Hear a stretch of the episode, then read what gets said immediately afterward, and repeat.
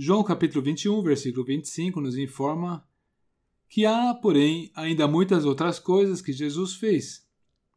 E se cada uma das quais fosse escrita, hum, cuido que nem ainda o mundo todo poderia conter os livros que se escrevessem. Ponto final. É, realmente, a caminhada que o Senhor Jesus fez aqui sobre a terra deixou um rastro de eventos, de fatos, de episódios incomuns.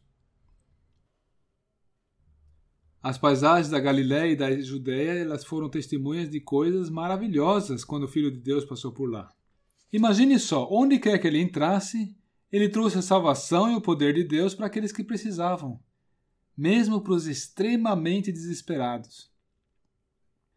Atos 10, versículo 38 diz que Deus ungiu o seu filho com o Espírito Santo e com poder.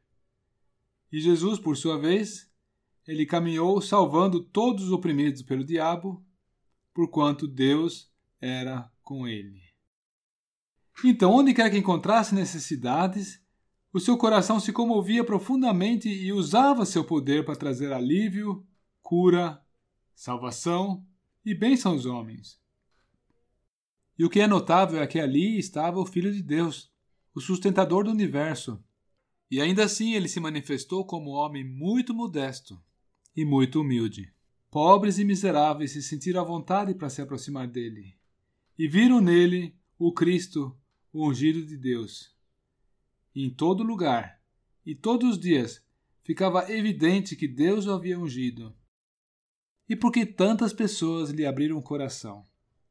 Justamente porque puderam ver em suas palavras e em seus atos que ele era o Cristo.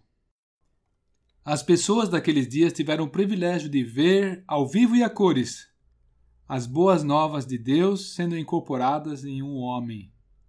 Os feitos e as palavras de Cristo constituem as boas novas de Deus incorporadas numa pessoa, num ser humano que ao mesmo tempo era Deus.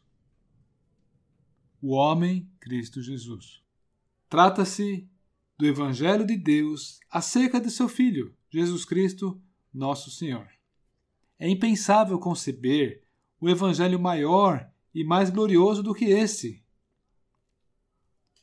E Cristo, e tão somente Cristo, traz completa redenção. Confira você mesmo nos primeiros quatro versículos de Romanos 1. Pois bem, Cristo, essa pessoa gloriosa, quem seria capaz de expressar adequadamente quem ele é? Ele não pode ser comparado a ninguém. Ele é Deus, ele é Deus revelado em carne. E hoje, os nossos corações continuam tendo essa mesma oportunidade, claro, pelos olhos da fé, de contemplar essa bendita pessoa, de ver e distinguir nele as mesmas glórias e as belezas divinas que ele manifestou caminhando aqui sobre a terra. E, por que não, bem espontaneamente, prestar a ele sua reverência, sua homenagem? Ele tanto espera por isso, ele vai se sentir muito honrado. Será algo prazeroso para ele.